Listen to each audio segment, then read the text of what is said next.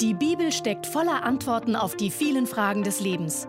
Baylis Conley hat es selbst erlebt und erklärt dir das Wort Gottes verständlich und lebensnah. Ich freue mich sehr, dass Sie heute zusehen. Ich sage das oft, aber ich meine es wirklich so. Wenn Sie und ich uns bei einer Tasse Kaffee oder Tee zusammensetzen und miteinander besprechen könnten, was wir auf dem Herzen haben, würde ich Ihnen einiges von dem sagen, was ich Ihnen jetzt erzählen werde. Da wir uns leider nicht in einem Café oder in Ihrer Küche treffen und uns unterhalten können, ist das die zweitbeste Möglichkeit. Wenn Sie eine Bibel haben, nehmen Sie sie doch zur Hand. Und wenn Sie Familienmitglieder haben, sagen Sie zu ihnen, hey, lass uns ein paar Minuten in unser geistliches Leben investieren. und bieten Sie ihnen dann einen Platz an. Wir werden über etwas sprechen, das ich für unglaublich wichtig halte und das wir nicht vergessen sollten, nämlich, dass Gott uns tragen will.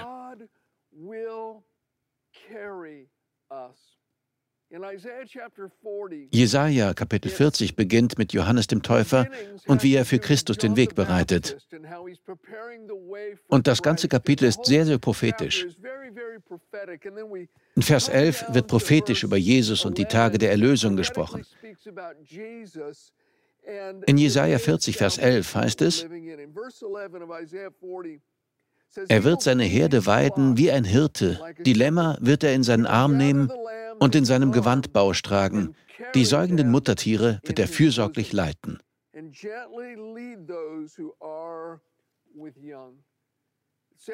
Er sagt, dass er uns tragen wird. Und das ist es, worüber ich heute mit Ihnen sprechen möchte.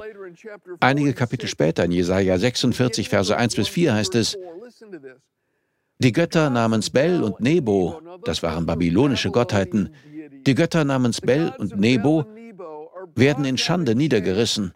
Ihre Götzenbilder werden auf dem Rücken von Tieren weggeschleppt. Sie wurden immer von den Menschen, die sie anbeteten, herumgetragen. Aber jetzt sind sie eine schwere Last für müde Tiere geworden. Die Götter namens Bel und Nebo werden zusammen in Schande niedergerissen. Sie sind nicht in der Lage, ihre eigenen Statuen zu retten. Sie selbst werden als Gefangene weggeführt. Aber hier kommt der Gegensatz. Der Herr sagt, ihr Nachkommen Jakobs, hört mir zu. Ihr Israeliten, die noch leben, merkt auf. Ich habe gut auf euch geachtet, seit euer Leben begann. Ich habe euch getragen, seit ihr als Volk geboren wurdet. Ich werde euch weiterhin tragen, auch wenn ihr alt seid. Ich werde gut für euch sorgen, auch wenn euer Haar grau ist. Ich habe euch gemacht und ich werde euch tragen. Die Menschen mussten ihre babylonischen Götter tragen, aber Gott sagt zu seinem Volk, ich werde euch tragen. Ich habe euch schon von der Zeit angetragen, als ihr noch im Mutterleib wart, und ich werde es tun, bis euer Haar weiß oder grau ist oder ihr keine Haare mehr habt. Aber der Punkt ist, dass wir in unserem geistlichen Leben mit Gott nie so reif werden oder nie so weit vorankommen können, dass wir nicht mehr getragen werden müssen. Es gibt Zeiten, da müssen wir alle von Gott getragen werden. Gott sagte, ich habe euch gemacht und ich werde euch tragen. Er übernimmt die Verantwortung für uns. Die Verse 30 und 31 aus 5. Mose Kapitel 1 sind sehr interessant. Der Herr, euer Gott, hier spricht Mose, der vor euch herzieht, er wird für euch kämpfen nach allem, was er in Ägypten vor euren Augen für euch getan hat. Nun hören Sie sich das an. Und in der Wüste, wo du gesehen hast, dass der Herr, dein Gott, dich getragen hat, wie ein Mann seinen Sohn trägt, auf dem ganzen Weg, den ihr gezogen seid, bis ihr an diesen Ort kamt. Er sagte, euer Gott hat euch in der Wüste getragen. Und die Wüste ist ein Ort, an dem man überfordert ist, an dem man belastet ist. Es ist ein harter Ort, an dem sie jeden Zentimeter ihres Glaubens verbraucht haben. Sie können einfach nicht mehr glauben. Sie fühlen sich erschöpft. In der Wüste, sagt Gott, habe ich dich getragen. Hören Sie, ich danke Gott für diese wunderbaren biblischen Grundsätze, die wir kennen und alles, was wir gelehrt werden. Aber hier geht es nicht darum, einen Grundsatz zu befolgen. Es geht nur darum, sich von Gott tragen zu lassen.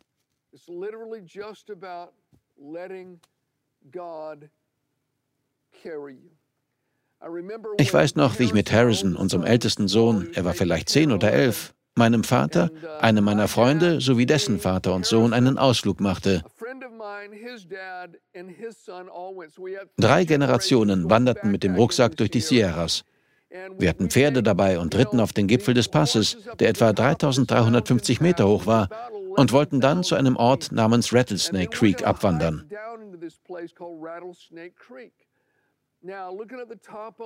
Der Blick auf die topografische Karte zeigte uns, dass wir auf dem Weg an einigen Wasserquellen vorbeikommen würden. Die Bergabwanderung würde etwa sechs Stunden dauern und wir dachten, dass das ungefähr dem entsprach, was die kleinen zehnjährigen Jungs schaffen konnten. Wir nahmen die Rucksäcke von den Packeseln, die wir dabei hatten, und zogen sie auf. Aber als Harrisons kleiner Freund seinen Rucksack aufzog, fiel er nach hinten um und ich dachte, oh, wir sind in Schwierigkeiten. Wir stiegen mit unseren Feldflaschen den Berg hinab, aber an der ersten Stelle, wo gemäß der topografischen Karte eine Quelle sein sollte, war kein Wasser. Es war ein sehr trockener Sommer gewesen und es floss kein Wasser. Auch die zweite Wasserquelle war versiegt und am Ende brauchten wir länger als sechs Stunden. Darüber hinaus waren dort in das Granitgestein hohe Stufen geschlagen worden und man musste sehr lange Beine haben, um sie zu bewältigen. Die Jungen fielen immer wieder hin. Harrison war bei mir und stürzte etwa ein halbes Dutzend Mal. Er trug Shorts und seine kleinen Wanderstiefel und seine Schienbeine waren aufgeschürft und bluteten. Er war von oben bis unten voller Kratzer und Prellungen. Wir hatten kein Wasser mehr. Es war ein heißer Sommertag und wir hatten immer noch einen langen Weg vor uns. Ich werde das nie vergessen. Er lehnte sich an einen großen Granitfelsen. Sein Gesicht war schmutzig. Er weinte. Seine Schienbeine bluteten. Und er sagte, das ist der schlimmste Tag meines Lebens. Mir brach das Herz.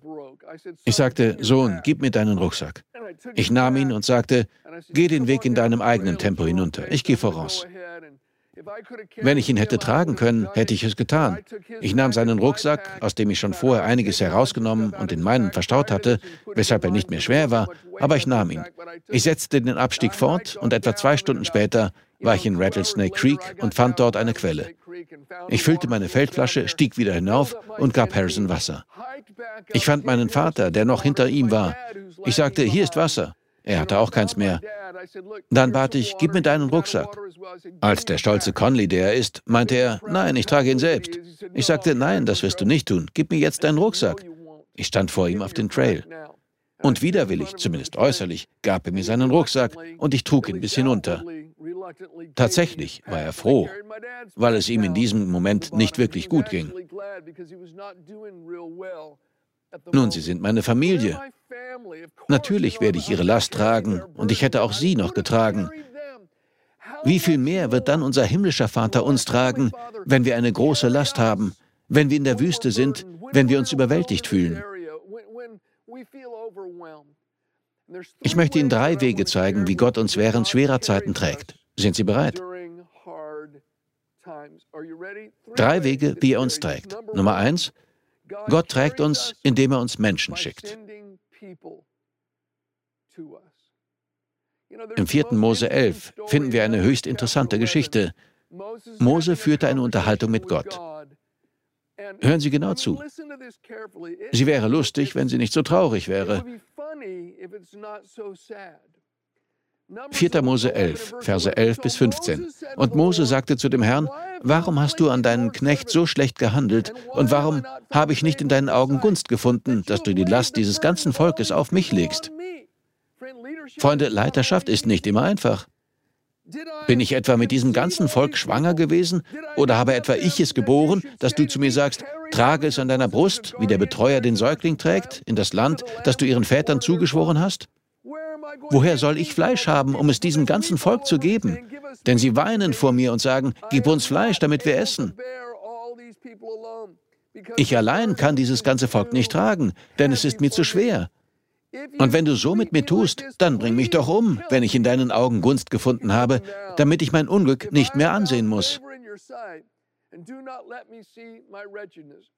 Sie fühlten sich überwältigt. Mose sagt, die Last ist zu groß für mich. Und Gott, wenn du mich wirklich liebst, töte mich jetzt einfach. Ich bin erledigt.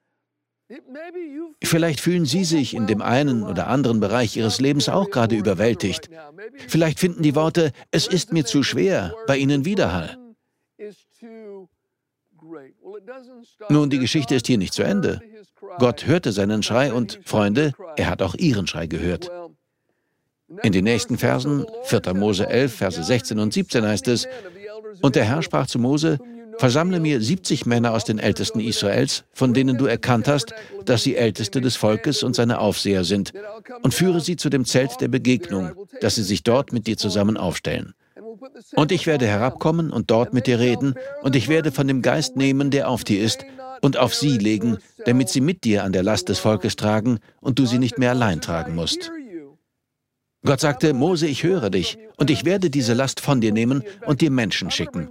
Tatsächlich werde ich dir 70 Menschen schicken, die dir helfen werden, diese Last zu tragen. Paulus schrieb in 1. Korinther 16, Verse 17 und 18, Ich freue mich aber über die Ankunft des Stephanas und Fortunatus und Achaikus, denn diese haben eure Abwesenheit ersetzt, denn sie haben meinen und euren Geist erquickt. Er sagte, ich bin dankbar. Menschen kamen und haben mich erquickt. Er schrieb in 1 Timotheus 1, Vers 16, der Herr gebe dem Hause des Onesiphorus Barmherzigkeit, denn er hat mich oft erquickt und sich meiner Ketten nicht geschämt. Freunde, wenn Sie eine Schlacht führen, wird Gott seine Aarons und Hurs schicken, damit sie ihnen helfen, ihre Arme zu heben. Ich glaube, wir sollten auch die kleinen Dinge nicht als selbstverständlich ansehen. Janet und ich machten neulich einen Spaziergang und ich hatte plötzlich den Impuls zu sagen, lass uns Harrison und Bethany anrufen. Ich wette, sie brauchen eine Pause von den Jungs. Sie könnten bei uns übernachten und die beiden hätten heute und morgen für sich. Also rief ich Bethany an und sagte, bringt doch die Jungs zu uns. Sie können bei uns schlafen und ein paar Tage bei uns bleiben. Sie fragte, alle drei? Ich sagte ja. Sie sagte nicht, lass mich darüber beten oder lass mich Harrison fragen. Sie sagte, okay. Sie brachte sie kurz darauf und sagte, Baylis, das ist die Erhörung meines Gebetes von heute Morgen. Sie fühlte sich ein bisschen überwältigt. Nun, Gott half ihr. Er schickte ihr Menschen, und das waren zufällig ich und Janet. Ich glaube, wir sollten auch diese kleinen Dinge nicht übersehen. Denn wenn wir uns überwältigt fühlen, trägt Gott uns, indem er uns Menschen schickt. Der zweite Weg, wie er uns aufrichtet und trägt, besteht darin, dass er Engel schickt. Gott trägt uns also und richtet uns auf, indem er Menschen schickt, aber er tut es auch, indem er Engel schickt. In Jesaja 63, Vers 9 heißt es: In all ihren Bedrängnissen fühlte er sich selbst bedrängt. Er sprach über Israel. Das ist ein interessanter Vers. In all ihren Bedrängnissen fühlte er sich selbst bedrängt. Die Bibel sagt, unser Hohepriester Jesus hat Mitgefühl mit unseren Schwächen. Freunde, Gott versteht. In all ihren Bedrängnissen fühlte er sich selbst bedrängt. Und der Engel, in dem sich Gottes Angesicht zeigt, rettete sie. Er selbst erlöste sie, weil er sie liebte und Mitleid mit ihnen hatte. Er hob sie auf und trug sie seit Urzeiten unablässig. Gott hob sie auf, er trug sie, indem er seine Engel schickte. Wir alle kennen aus Psalm 91 die Verse 11 und 12.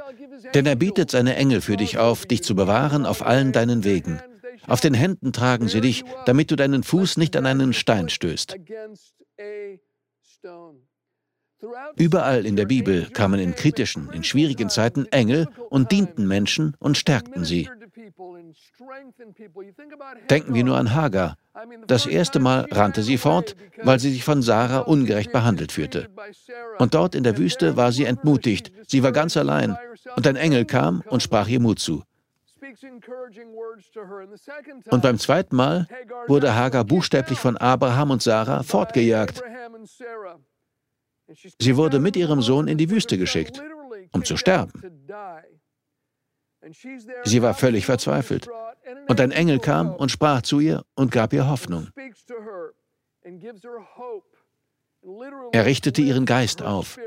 Und Sie sehen, dass sich durch das Eingreifen des Engels die ganze Situation veränderte. Als Elia Suizidgedanken hatte und unter dem Ginsterstrauch lag, kam ein Engel, berührte ihn und stärkte ihn. Als Jesus in der Wüste war, kamen Engel und dienten ihm. Als er im Garten Gethsemane große Qualen litt, sagt die Bibel, kam ein Engel vom Himmel und gab ihm Kraft.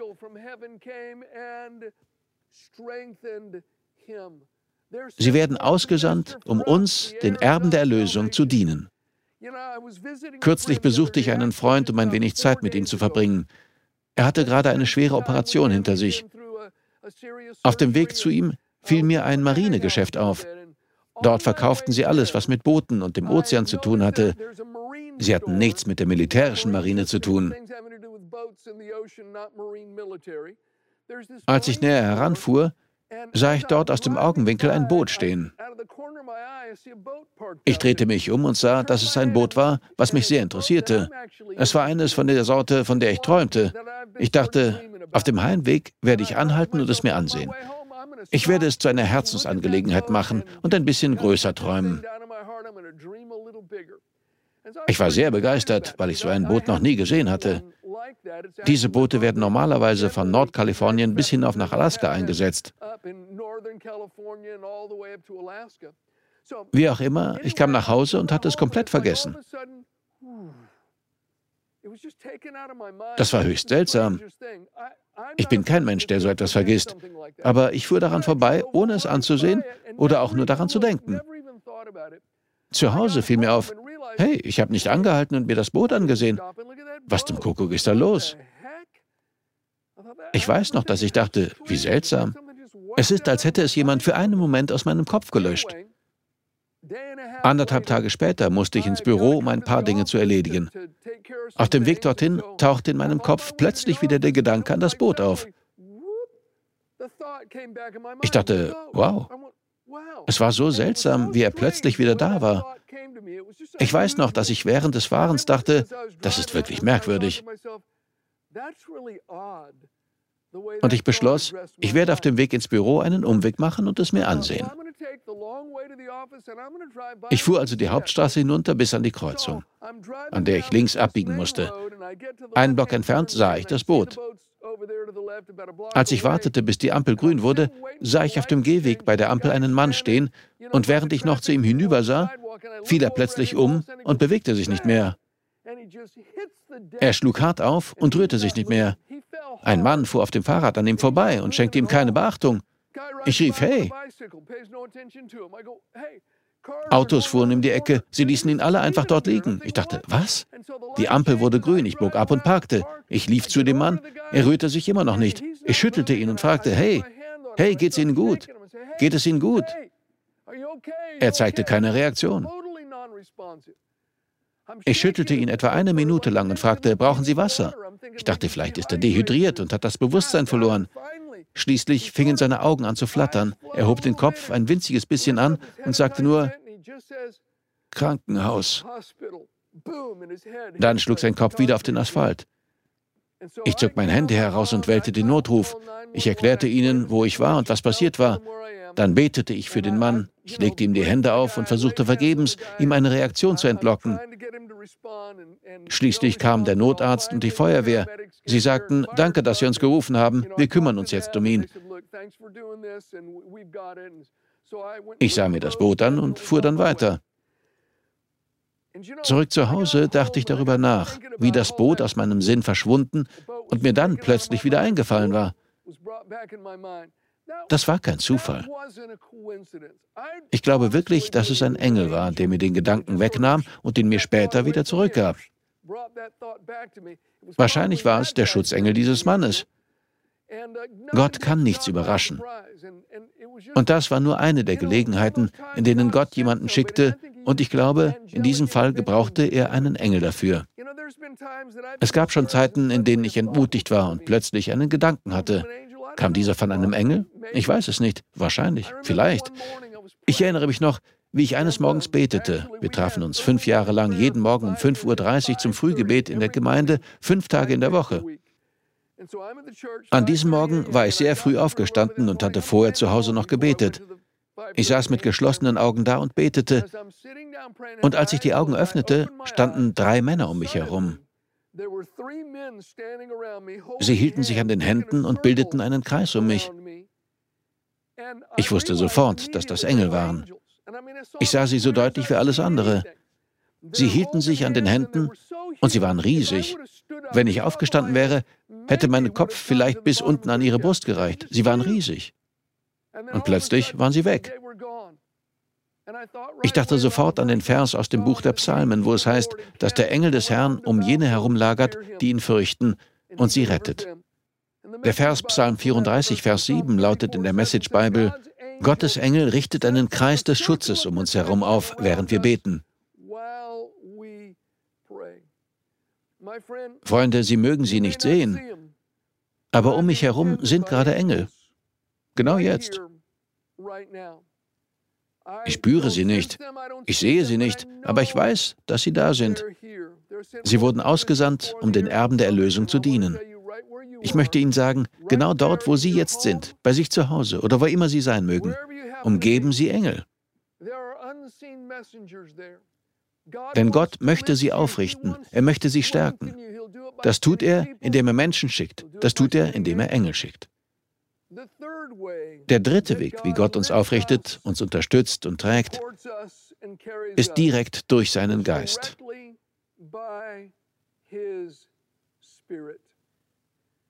Die Bibel sagt in 5. Mose 33, Vers 27, Gott lebt für immer. Du kannst zu ihm laufen und sicher sein. Seine mächtigen Arme sind immer da, um dich zu tragen. Er wird deine Feinde vertreiben, um Raum für dich zu schaffen. Er wird zu dir sagen, vernichte sie. Seine mächtigen Arme sind immer da, um sie zu tragen. Wahrscheinlich haben Sie diesen Vers schon gehört. In vielen Übersetzungen heißt es hier, unter dir sind ewige Arme. Es wurden sogar einige großartige Hymnen geschrieben, in denen dieser Vers vorkommt. Unter dir sind ewige Arme. Die ganze Bibel hindurch ist der Arm des Herrn eine Metapher für den Heiligen Geist und seine Kraft. Sie können sich zurücklehnen und ruhen, Freunde, denn unter ihnen sind Gottes ewige Arme. Er wird sie tragen, er wird sie durch seinen Geist unterstützen. Ich weiß noch, wie wir unseren Kindern damals das Schwimmen beibrachten. Das Erste, was wir sie lehrten, war, sich auf dem Rücken treiben zu lassen. Wenn Sie es je versucht haben, einem kleinen Kind das Schwimmen beizubringen und ihm zuerst zeigen, wie man sich auf dem Rücken treiben lässt, wissen Sie, dass die erste Reaktion Panik ist. Oh! Und ich sagte immer, keine Panik. Meine Arme sind direkt unter dir. Du spürst sie vielleicht nicht, aber sind direkt unter dir. Ich lasse dich nicht ertrinken. Du wirst nicht untergehen, du wirst nicht sinken, du wirst nicht ertrinken. Meine Arme sind unter dir. Und ich möchte Ihnen sagen, Freunde, unter Ihnen sind genau jetzt die ewigen Arme des allmächtigen Gottes. Der Heilige Geist ist jetzt bei Ihnen, um Sie aufzurichten, Sie zu unterstützen und Sie während Ihrer Zeit in der Wüste zu tragen. Sie werden nicht ertrinken, Sie werden nicht sinken. Er wird Sie von der Sünde zur Erlösung tragen von der Panik zum Frieden, von der Last zum Segen. Und wenn die Zeit gekommen ist, wird er sie von der Erde in den Himmel tragen. Wir danken dir fürs Zuhören. Weitere Predigten sowie eine tägliche Andacht von Baylis findest du kostenlos auf baylis-conley.de. Gott segne dich.